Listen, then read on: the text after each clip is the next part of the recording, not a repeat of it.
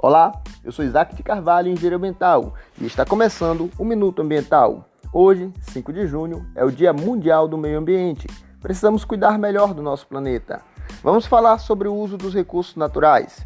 Você sabia que se o consumo de plástico continuar no mesmo ritmo, estudos preveem que haverá mais plástico do que peixes nos mares até 2050?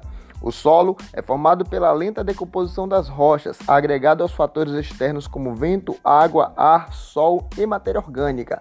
O solo é muito importante para diversas atividades, em especial para a agricultura. Mas você sabia que para obter 10 centímetros de solo fértil é necessário 2 mil anos de decomposição? As florestas protegem os solos, porém, 13 milhões de hectares de florestas são desmatados por ano em todo o planeta. É isso aí, precisamos nos preocupar, vamos cuidar para não acabar. Nosso conselho hoje no Minuto Ambiental e tchau!